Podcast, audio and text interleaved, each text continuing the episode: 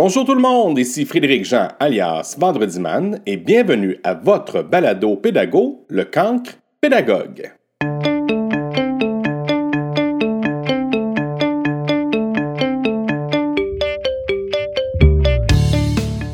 Cindy et Patrick de chez Pearson RP et moi, on est super heureux. On s'entretient quasiment une heure avec une sommité dans le monde de l'éducation. Égide Royer. Même si M. Royer a pris sa retraite, il est encore très actif dans le monde de l'éducation. Il conseille régulièrement le ministère de l'Éducation et de l'Enseignement supérieur et donne aussi des directives pour, euh, surtout en ce moment où on vit de la pandémie. Il guide surtout pour aider les jeunes en difficulté à réussir malgré cette situation extrêmement difficile qu'on vit. Et finalement, M. Royer nous parle de l'importance d'avoir plus d'hommes dans le milieu de l'éducation. Qu'est-ce que vous en pensez? Est-ce une bonne idée? Je vous laisse faire une tête à ce sujet. Mesdames et messieurs, bonne écoute!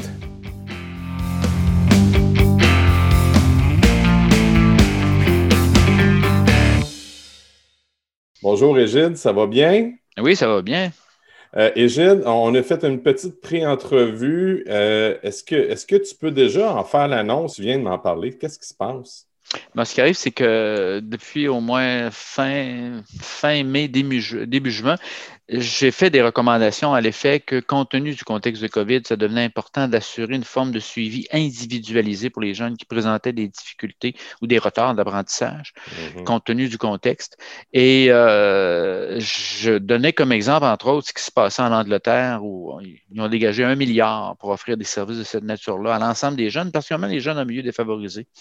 Et euh, c'était retenu par le ministère. Donc, ils viennent d'annoncer, ils viennent de faire l'annonce le fin janvier qu'on fait un appel aux enseignants retraités, il y en a 60 000 au Québec, on fait un appel aux étudiants de niveau collégial qui se destinent à des professions où il y aurait à travailler avec des jeunes ou dans les écoles, et à tous les étudiants universitaires qui aussi se destinent, sont dans des professions, enseignement, psychoéducation, psychologie, qui les amèneraient à travailler dans les écoles. On leur demande de mettre la pôle à la roue c'est un poste, ce sont des emplois rémunérés pour jouer un rôle de tuteur de deux ou trois, peut-être même quatre jeunes qui ont certaines difficultés d'apprentissage sur recommandation des enseignants de ces jeunes-là et d'offrir un accompagnement sous forme de tutorat jusqu'à la fin juin éventuellement qui va glisser naturellement vers une forme de camp d'été pédagogique pour ceux qui auront le goût de continuer, avec un retour à l'automne avec une forme d'accompagnement aussi, de manière à, on pourrait même se rendre, le programme va se rendre jusqu'en juin 2022. C'est une très grosse nouvelle parce que les données de recherche sont extrêmement solides sur la plus-value ou l'efficacité de ce type de programme-là, parce qu'il y a une question de relation et d'accompagnement qui se développe, qui devient entre autres importante euh, qui s'ajoute à la dimension là, de récupération de, du, euh, des retards scolaires. Et l'importance des faits est très gros. Dans mon métier en recherche, on parle d'importance des faits.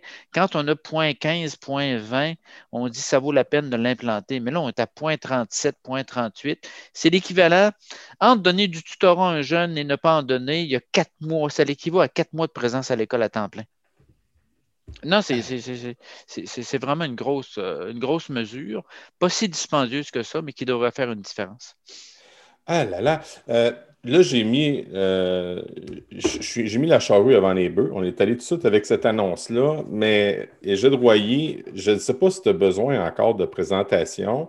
Moi, j'étais étudiant à l'Université Laval en 2000, de 99 en 2000 jusqu'en 2003.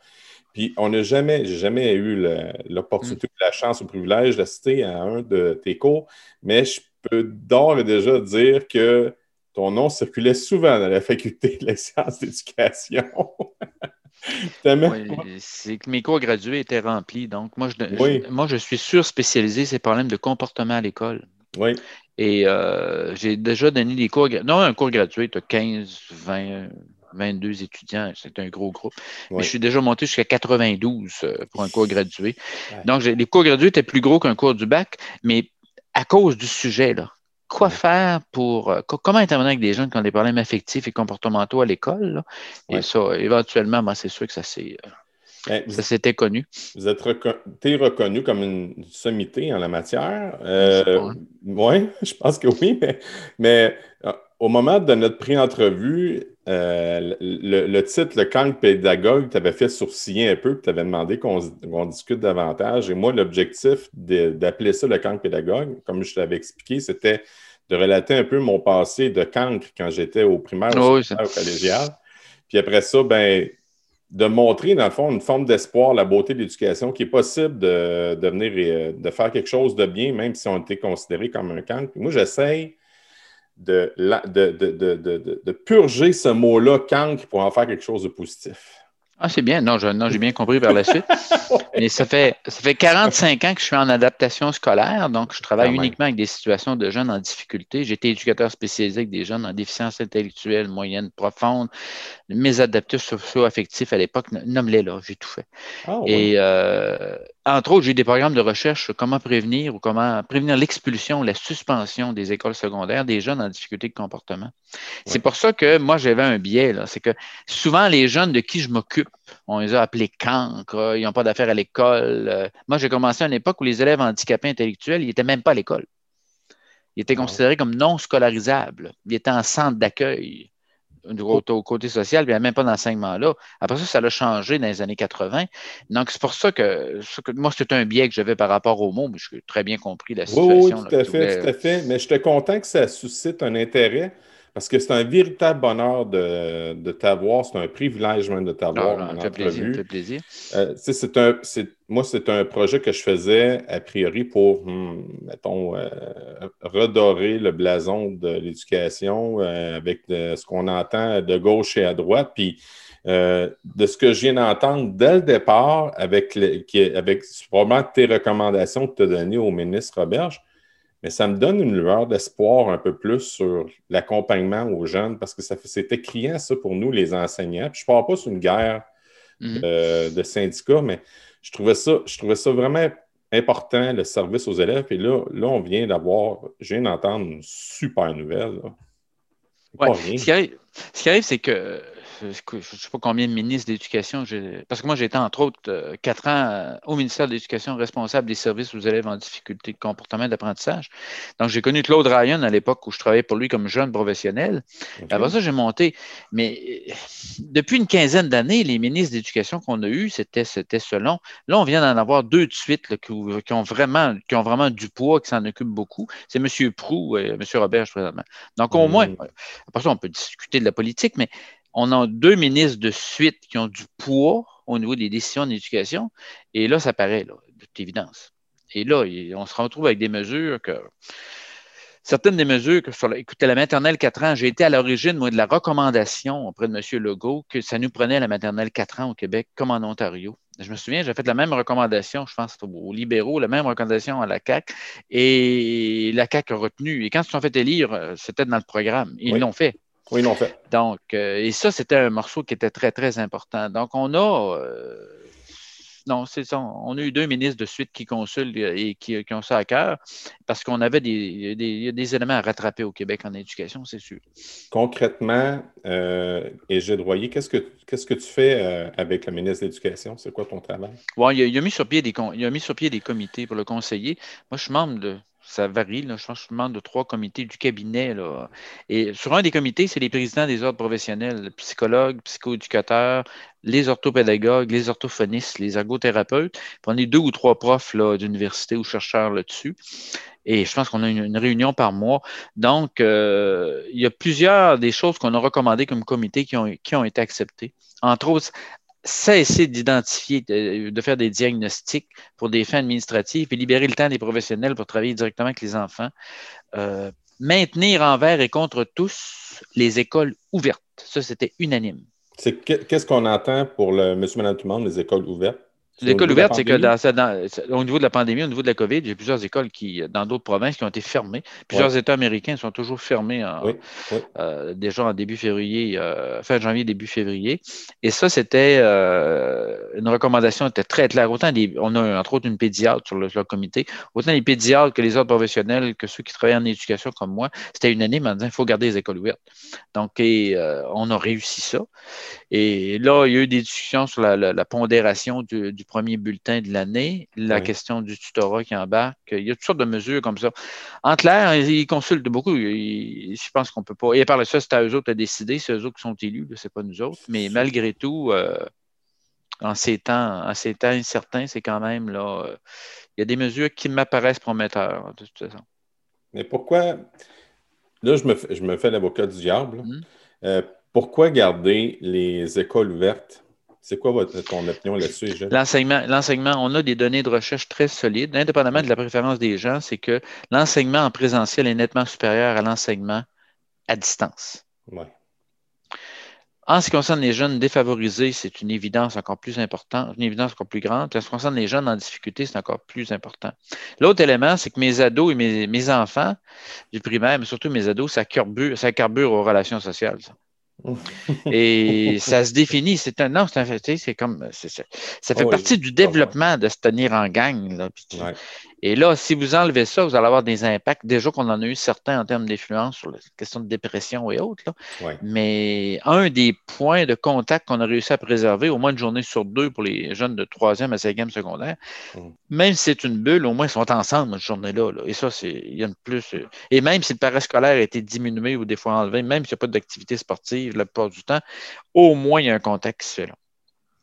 Et ça, c'est, c'est, là, c'est comme psychologue que je te parle, ça, c'est véritablement important. Donc, euh, il, faut, il, faut jaser avec des, il, faut, il faut jaser avec des étudiants de cégep présentement. Oui, tu vas voir comment est-ce que ça lui manque, cette question-là, d'être continuellement devant un écran. Parce que la vie collégiale, c'est la vie de se tenir avec, des, avec du monde de ton groupe d'âge au collégial. Il y a des cours, être capable de dire oh, un prof est pas pire, l'autre prof est pas terrible, on prend une petite bière à soir. En tout cas, il y a toute une vie sociale. Là. Et ça, c'est, écoute, hein, surtout en pleine pandémie, avec un, couvre-feu à 8 heures, là, et à temps plein. Donc, le collégial, c'est très préoccupant présentement. Même au, moins, au niveau du secondaire, on a sauvé le, temps de présence. Ben, c'est ça, c'est l'effervescence. Je me rappelle, écoute, euh, ça, fait un certain nombre d'années, mais je me rappelle bien de, mes temps de cégep, on peut dire. J'ai un, fils que, un fils que lui est en secondaire 5 présentement, puis euh, eux, à, Polyvalente, le Boiset, Victoriaville, ce qu'ils font présentement, c'est lui est en sport-études. Ça veut dire que mhm. lui, dans le fond, il y a une journée sur deux où il est en présentiel à l'école. Et euh, il joue aussi au basketball, mais euh, lui, il prend ça avec sérieux. Mais tu sais, j'ai regardé, j'ai eu des oui-dire de, déjà, d'ores et déjà, des, des, adolescents de d'autres écoles secondaires. J'ai entendu avec la SAMAR qu'il y en avait qui avaient déjà euh, laissé tomber la serviette. Oui, c'est. Euh, on n'a pas. Ça, c'est une faiblesse qu'on a. On n'a pas d'indicateur de système. Combien de jeunes ne sont pas revenus au 30 septembre? Parce que le taux de décrochage au Québec est élevé. Le taux de décrochage des garçons, c'est 16,7. Les filles, c'est 10, quelque chose. Ça, c'est, ça veut dire que j'ai 16% des jeunes chaque année qui quittent l'école sans aucun diplôme. La majorité de ces jeunes-là ont entre 14 et 17 ans. Ça, c'est les chiffres officiels. Ce n'est pas une étude, c'est les chiffres comptés. Et euh, je ne sais pas comment, je sais pas ce qui va se passer au niveau de la pandémie par rapport à ça. Au niveau du collégial, combien de jeunes ont demandé, on appelle ça des demandes, j'oublie toujours le nom, on demande ça des mentions d'incomplet. Combien ont demandé des, en fait, des demandes de mentions d'incomplet de cours à l'automne? Combien ne reviennent pas à la session d'hiver? On doit émettre l'hypothèse que les incomplets, ça a augmenté et qu'on a, en a plusieurs qui vont prendre des, euh, hivers sabbatiques, j'ai l'impression aussi. Il n'y a toujours pas de données euh, de système. J'ai pas de j'ai pas de réponse là-dessus également, sauf que dans, ma famille, moi, j'en ai des, jeunes du collégial puis qui ont déjà abandonné là, euh, comme le temps vous dit, c'était quoi vous avez dit? Ce que, quoi, dit la mention d'incomplet. La mention d'incomplet, c'est que j'arrête le cours, mais ça, la note, ça ne sera pas une mention d'échec que je vais avoir. Le, cours n'apparaîtra même pas à mon dossier scolaire. C'est ça. C'est ça que Ça, il y a des augmentations importantes de mention d'incomplet. Mais il est grand temps de redonner du présentiel au, collégial. Si on est capable de le donner en cinquième secondaire, le collégial, c'est seulement un an ou deux ans de plus. Là. Il va falloir qu'il se passe de quoi parce que ça c'est vraiment difficile. Mais en même temps, je regarde euh, ce qu'on a fait, disons, euh, en l'occurrence, nous, les enseignants. Mhm. Si tu m'avais dit, Égide, euh, que j'aurais donné des cours en ligne, il y a un an et demi, je serais parti à rire. Et là, maintenant, c'est fou l'effervescence du en ligne. C'est incroyable. Les, progrès qu'on a fait, nous autres, nous les enseignants, je ne sais pas de, dire que on, on, est capable de se revirer sur une scène, comme on dirait en bon québécois. Là. Mm-hmm. Puis euh, les progrès sont vraiment notables. Là. Euh, on est parti en septembre. Perso, septembre, Teams, je ne connaissais pas. Et là, euh, en l'espace de trois semaines, je me suis donné à, donner du soutien en ligne aux élèves. Là, c'est rendu que je donne du soutien même le soir. les, les, élèves m'appellent le soir, ils m'écrivent sur la plateforme mhm. Teams comme mhm. un texto, puis je suis capable de répondre en temps réel. Euh, ça, c'est un acquis. C'est un, acquis. C'est un acquis de la pandémie, Ce qu'on vit, ce qu'on a vécu depuis le mois de mars, c'est qu'il y a une fenêtre d'opportunité où il y a des acquis qu'on fait. Ce n'est pas, uniquement des choses négatives qui se produisent. Il y a des, éléments qu'on va conserver et qui ont accéléré même certains changements. C'est la question, entre autres, des habiletés ou toutes les compétences qu'on a d'utiliser une nouvelle technologie pour faire de l'enseignement à distance. C'est la question, entre autres, du tutorat qui vient d'entrer. C'est la question de même du, euh, d'une préoccupation par rapport aux, étudiants du collégial qui sont en difficulté et dans quelle mesure on est en mesure, dans quelle mesure on est capable de les supporter pour s'apercevoir qu'on ne peut pas uniquement y aller à distance parce que ça, ça ne fonctionne pas, mais il y a peut-être Peut-être qu'on verra des, certains cours dans certains programmes où la dimension distance ou enseignement avec les nouvelles technologies va demeurer et là pour rester par rapport à certains contenus ou des façons euh, alternatives il y a des changements positifs qui vont s'installer, entre autres, cette dimension-là. Moi, ce qui m'impressionnait, c'est d'entendre ton discours sur euh, l'éducation avec les garçons. Ça, là, j'ai les, mm. articles que j'ai lus, les recommandations que, tu as faites. Moi, ça me parle beaucoup. Parce que les garçons, n'est pas, euh, c'est pas, on, le sait très bien, c'est pas la même chose que les filles en fait, parce que les filles, le simple, Là, je, généralise. Hein. Mais le, le, portrait type de s'asseoir puis écouter puis euh, prendre des notes chez les garçons, c'est beaucoup plus difficile. Oui, et euh, ça, la réalité des garçons, regarde, même dans les pays les plus égalitaires, on va prendre les pays scandinaves, mm-hmm. tu as vraiment une égalité en termes de droits de, de, de, droits de possibilités, etc. Prends 1000 1000 adolescentes scandinaves, n'importe quel pays, et puis 1000 adolescents scandinaves, l'orientation vers les personnes va être plus forte du côté des filles, puis l'orientation vers les objets va être plus forte au niveau en termes de centre d'intérêt au niveau des gars. C'est pas, pas les 1000 1000, c'est vraiment une idée, une tendance générale. Prends l'exemple des bandes dessinées. La bande dessinée au primaire, le deuxième choix de lecture des garçons, je pense que c'est le neuvième choix de lecture des filles. Et moi, j'embarque pas dans le, j'embarque pas dans l'idée, ben là, c'est une question de stéréotypes, les gants et tel. Ça, je ne touche pas à ça du tout. Surtout pas que j'ai un fond de psychologie évolutive. Mais écoutez, dans mon métier à moi, en adaptation scolaire, on a 200 000 élèves en difficulté au Québec. 65% sont des garçons, 35% sont des filles. Dans tous les pays du monde, les jeunes qui ont de la difficulté à l'école, j'ai toujours beaucoup plus de garçons que de filles. Mais au Québec, ça se complique, c'est qu'on a une sous-scolarisation des garçons. Encore aujourd'hui? Ah oui, regarde l'écart au niveau des taux de diplomation après 7 ans de garçons et filles, j'ai 12-13 points de différence. C'est quand je compte les vrais diplômes, ça monte à 14-15 points de pourcentage. Regarde le taux de réussite au niveau du cégep. Dans les temps prévus, prenons ça, ça navigue dans le 15, 16, 20% d'écart au niveau de taux d'obtention dans les temps prévus d'un diplôme. Regarde la diplomation universitaire.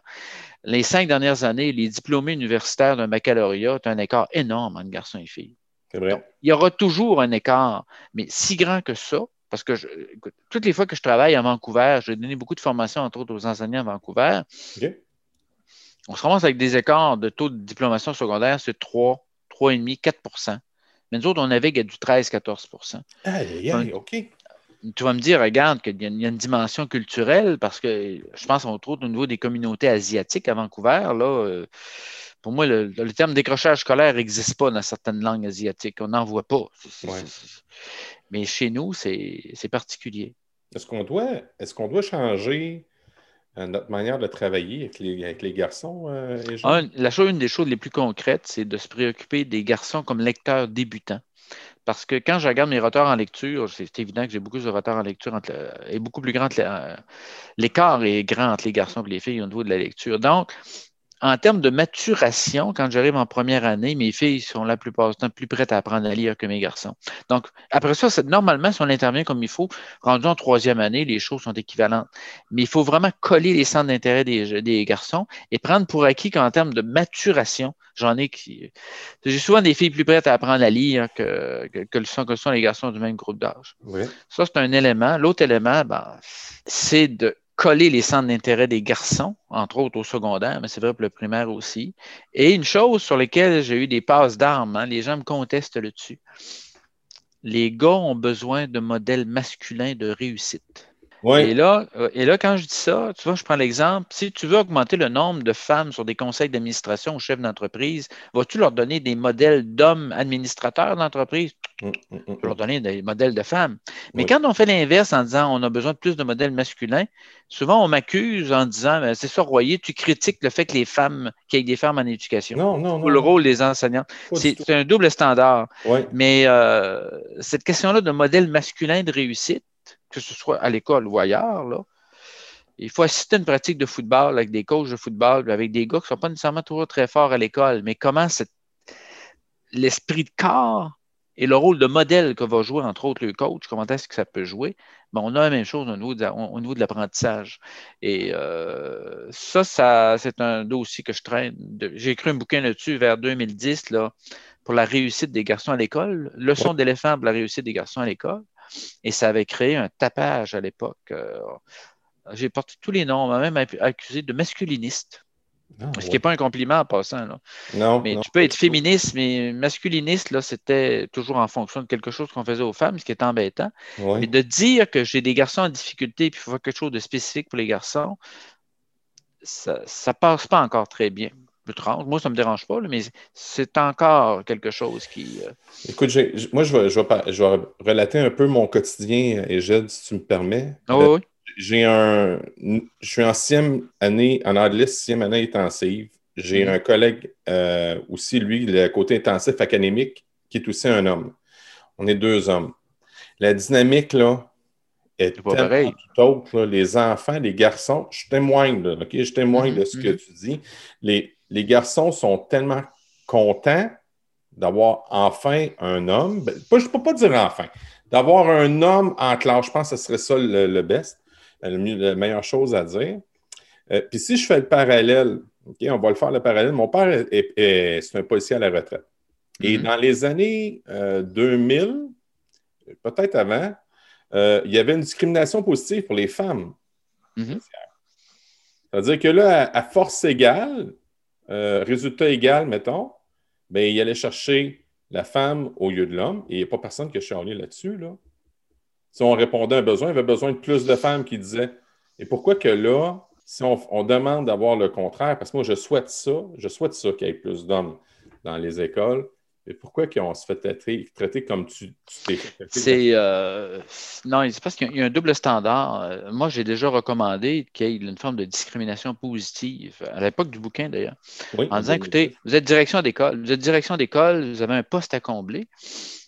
À compétence égale au primaire, vous devriez engager un homme. C'était, euh, c'était vraiment, les gens sont montés, sont montés au bouclier. J'ai déjà recommandé même qu'il y ait un programme de bourse en disant les, ah étudiants, mettons, tu vas avoir tes meilleurs étudiants de quatrième, cinquième secondaire. Tu as déjà pensé de devenir enseignant? C'est quelque chose qui pourrait t'intéresser? De créer un genre de programme de bourse au niveau du collégial pour supporter et par la suite d'avoir un, fonds euh, universitaire pour encourager une plus grande participation des, des, des hommes en enseignement préscolaire primaire. Ça ne passerait pas. Ça serait vu comme une forme de discrimination. Ah. Je pense qu'on a Donc, ça, il faut oublier ça, ça ne passerait pas. Mais, euh. Mais objectivement, il y a une sous-scolarisation, c'est documenté, il y a une sous-scolarisation des hommes au Québec. Et euh, c'est au primaire et au secondaire que ça va se jouer. Là, parce que j'ai trop. J'ai écouté. J'ai certaines régions du Québec que je ne nommerai pas, mais on a dans des situations, vous avez 40% des gars qui n'ont aucun des diplômes du secondaire après sept années au secondaire. Du côté des filles, ça peut monter à 15-18 dans ces régions-là, mais toujours des écarts euh, hein, très, très importants. Et quand tu es rendu à 17 ans, puis tu es encore en troisième secondaire ou tu es carrément en échec scolaire, la possibilité de finir avec une cinquième secondaire plus tard devient très, très mince. Non, il y a quelque chose à faire et moi, c'est un, flambeau que je continue à porter. oui, puis je, me, je, retourne, mettons, dans mon passage universitaire, euh, quand j'ai fait mon baccalauréat au BPEP, à l'Université mm-hmm. Laval, mm-hmm. Mm-hmm. il y avait 12 euh, garçons cette année-là. Mm. Grosse année. Oui, c'était une année record. Puis la, faculté le disait Waouh, 12 On est fini 3. Il y a un phénomène d'agrégation. Si vous aviez été, je ne sais pas, si vous aviez été 50 gars, 50 filles, ton agrégation de gars, là, agrégation dans le sens tu formes un noyau, mm-hmm. mais quand tu te retrouves dans une situation, c'est vraiment minoritaire, la possibilité, les femmes l'ont vécu longtemps, la possibilité de maintenir des gars dans un type de métier comme celui-là, quand vraiment vous n'êtes pas beaucoup comme gars, ça devient beaucoup plus difficile. Mais euh, on verra ce qui se passera. Là. Mais c'est parce qu'enseignant est un beau métier, on a besoin d'hommes en éducation. Puis les hommes ont une contribution originale à apporter à l'éducation, comme les pères ont une contribution originale à apporter à l'éducation des enfants aussi. Il y a eu la réussite des garçons à un certain moment donné, pour plancher ce que tu me dis tantôt. J'ai eu ça, moi, quand j'ai commencé à mes débuts en enseignement. Il y avait eu une, euh, une éducatrice, une psycho-éducatrice peut-être qui faisait un stage ou quelque chose comme ça. Le mémoire me fait défaut. Mhm. Mais il était rentré dans notre école à Develuville, puis, puis il voulait vraiment encadrer parce que l'école à mhm. Develuville, c'est une école qui était, en tout cas, dans un milieu euh, moins favorisé que, mettons, dans, dans Victoriaville, disons. Mhm. Puis euh, l'idée, c'était de faire des activités pour les gars. Je trouvais l'idée extraordinaire. Mhm, mhm. Il y avait un besoin criant, mhm. parce que pour les gars, il avait besoin de faire des affaires de gars, des activités de gars, apprentissage en gars. Euh, et, très peu de temps, le terme a changé pour s'appeler la réussite des pères. Là, je dis, ben P-A-I-R-S ou. Euh? Oui, des pères, P-A-I-R-S. Regardez les écoles. Moi, j'ai vu une école à cette île où, entre autres, à partir de leçons d'éléphant, entre autres, ils ont mis un comité des papas à l'école. Le ah comité des papas un oui. comité des papas à l'école primaire. Et la directrice a dit même moi, je ne vais pas à ce comité-là. Elle dit c'est un de mes profs masculins qui va là. Le comité des papas était là pour déterminer des activités, des intérêts qui cernent, on rejoint entre autres les intérêts des garçons. Il y a eu des projets intéressants, il y en, a encore. Mais euh, c'est un environnement étrange. ce qu'on dit que tout est social et tout est déterminé socialement, et qu'on nie qu'il existe des différences entre gars et filles, mais là, on est dans le trouble. Mais euh, non, mais ça, ça, fait réfléchir parce qu'il y avait le programme Passe-Partout que j'ai fait euh, mm-hmm. participer mon fils quand il était à la terminale. Mm-hmm. Puis on avait une journée strictement réservée au papa. J'avais donc trouvé ça le fun de voir ça. Puis tu sais, même euh, puis la participation était quand même là. Il y avait euh, tous oh, les enfants, le papa était là. là. Oh oui, non, mais de toute façon, moi, je suis responsable. Moi, j'ai travaillé dans ma commission scolaire. J'ai été 10 ans, j'ai travaillé 10 ans dans cinq écoles primaires dans la région de Portneuf. Et j'étais responsable du programme Passe-Partout. Donc, j'avais un animateur Passe-Partout qui travaillait avec moi. Et euh, lui aussi faisait ce genre d'activité-là. Égide, euh, moi, je vois avec ma dernière partie que c'est mes questions à rafale. Ah oui, donc. Puis après ça, ben, on termine. Ah, voyez donc. OK, parfait. fait que ma première question est la suivante. Égide Royer, pour toi, l'éducation, c'est? C'est aussi important que ta santé. Oh, Donc, euh, si on se retrouve dans une situation, je suis comme parent, je garde mes enfants. J'ai 12 petits-enfants, j'ai 4, enfants et 12 petits-enfants.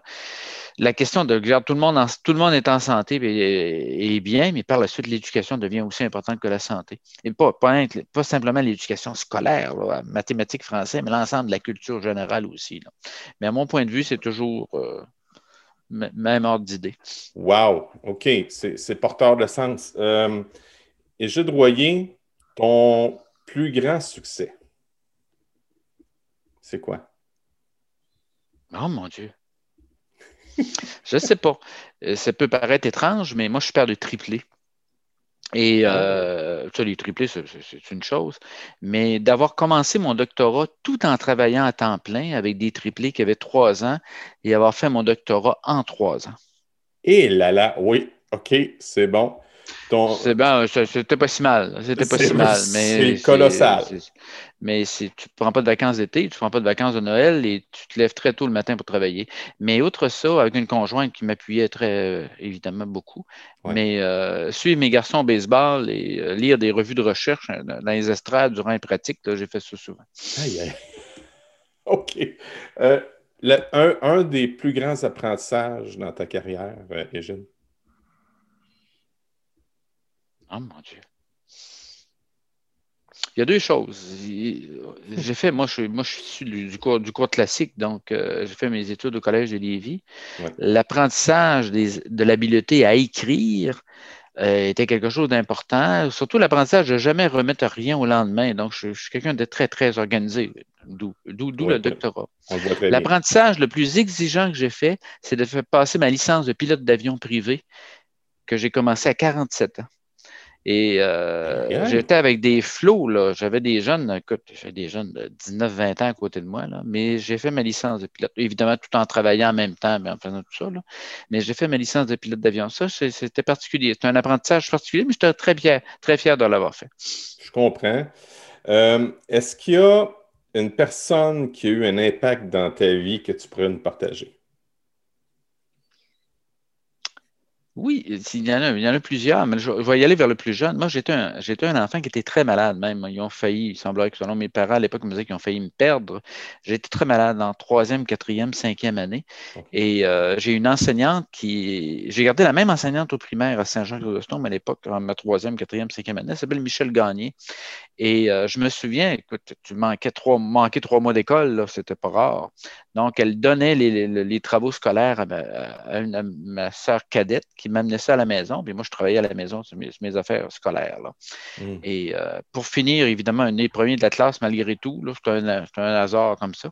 Mais euh, Michel Gagné m'a accompagné beaucoup ces années-là où j'étais très malade, surtout la troisième année tu pars trois semaines à l'hôpital, c'est embêtant quand tu reviens. Es un peu, euh, Et euh, Michel Gagné est toujours là. Euh, j'ai communiqué avec elle. elle je pense qu'elle a tous mes bouquins. Elle a les neuf bouquins que j'ai écrits. Elle est toujours très fière de garder ça en disant c'est mon élève.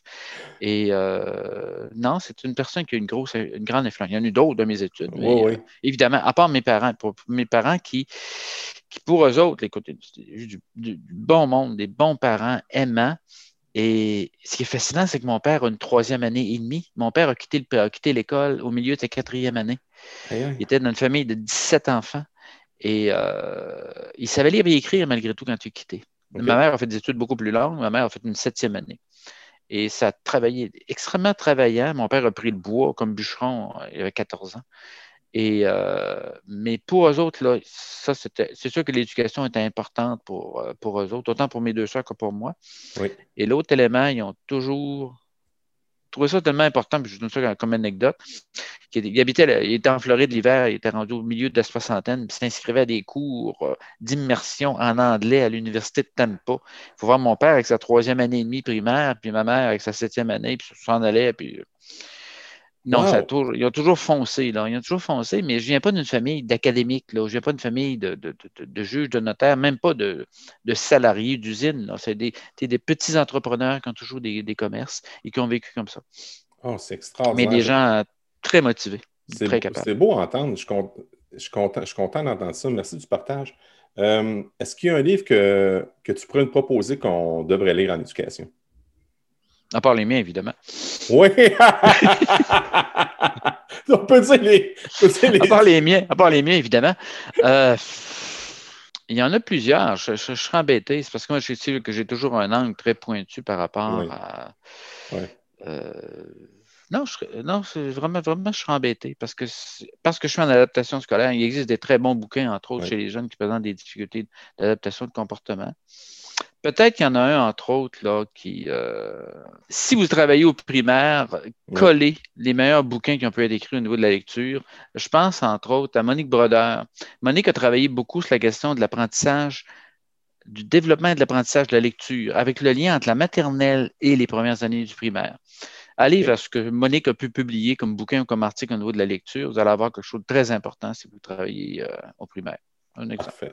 Parfait. C'est bon, on note. Euh, ta matière préférée, Gilles, c'était quoi à l'école? Je peux dire que ma matière qui n'était pas la préférée, parce que je suis pas très habile de mes mains, le dessin, c'était pas terrible. Mais pour l'ensemble des autres matières, euh, j'étais, je dois avouer que j'étais très bon à l'école. Et euh, non, j'ai pas. Il y a une matière, ça, les arts plastiques et le dessin, ça, c'est terrible. Pourtant, mes enfants sont excellents, ils tiennent ça de leur. Mais en ce qui me concerne, moi, euh, non, les matières allaient bien. Dans mes lectures actuelles, moi, je suis un passionné d'histoire. Ça, je, lis, je lis beaucoup, beaucoup. Si vous voulez qu'on parle de la Deuxième Guerre mondiale ou qu'on parle du 19e siècle ou qu'on parle. Ça, je suis fasciné par ça, je lis énormément. Quand je ne lis pas en psycho ou en éducation. Oh. Non, je n'ai pas de matière préférée. Ça allait. Euh, l'école. Une motivation intrinsèque. Oui, j'aime l'école. C'est ça. Mais donc, ma dernière question qui tend pas mal, en tout cas, tu teinté un peu la réponse, mais je vais la répéter quand même. À l'école, est-ce que tu te considérais ou on faisait considérer comme un cancre, c'est-à-dire un élève euh, paresseux, un mauvais élève, ou un aigle, c'est-à-dire un élève brillant et intelligent? Ça semble plus pencher vers l'aigle, c'est eux autres qui ont décidé. Moi, quand j'étais, moi, j'ai commencé l'école primaire, on était, j'étais dans une classe de sept niveaux. Moi, j'ai connu l'école de rang. Là. Je ah, partais le matin, on marchait près de deux kilomètres pour se rendre à l'école de rang. Donc, on était quatre ou cinq. C'était où, Dans le rang Pénin à Saint-Jean-Chrysostome. OK. Dans sud de Québec. OK, oui. Et euh, je faisais mon J'avais six ans, là, je faisais mon bout de chemin. Et euh, on était peut-être quatre ou cinq en première année. Et sur une classe, on devait avoir 17-18 dans la classe et ça se rendait jusqu'à oh jusqu'à huitième année, septième année, avec des redoubleurs là-dedans. Aïe, aïe, aïe, Et donc, j'étais deux ans dans l'école de rang et par la suite, je suis passé à l'école du village qui venait de bâtir et on affichait les résultats dans le journal, c'était le journal Le Peuple, je crois, oui. Et lors des bulletins, on affichait les résultats. Donc, euh, c'était toujours une très grande satisfaction de mes parents pour voir que dans la classe de troisième année, le premier était Gilles de Royer. Ça a toujours été comme ça. Oh. C'était curieux, afficher les résultats, afficher les bulletins dans le, journal, c'est spécial. Oui, c'est ça. Et par la suite, non, euh, non j'ai été un éternel deuxième de classe euh, au collège de Lévis quand j'ai fait mon secondaire. Sauf en français, où j'avais fini premier, euh, premier de tout toute la cinquième secondaire, premier prix en français. Mais euh, non, ça a toujours été comme ça. Je me sauve. OK. Ben, merci beaucoup, Égide, de ton temps et ta disponibilité. J'ai, su que tu étais très occupé aujourd'hui avec la nouvelle. que, merci de ta disponibilité, puis peut-être qu'on va se rejoindre une autre fois. Merci, Égide. plaisir. Merci beaucoup de l'invitation. plaisir. C'est déjà tout pour l'émission du Cancre Pédagogue. La semaine prochaine, je m'entretiens avec le porte-parole de l'Association québécoise pour la douance. Mais qu'est-ce que la douance? Ben, vous le saurez pas mal plus avec mon entretien avec l'humoriste Mathieu Cyr. Un merci spécial à Julie Courtois de chez Facilite Affaires qui m'aide à la collaboration et la recherche de cette émission extraordinaire. Puis encore une fois, j'ai envie de vous dire Hey guys, think love! Salut tout le monde! Ciao!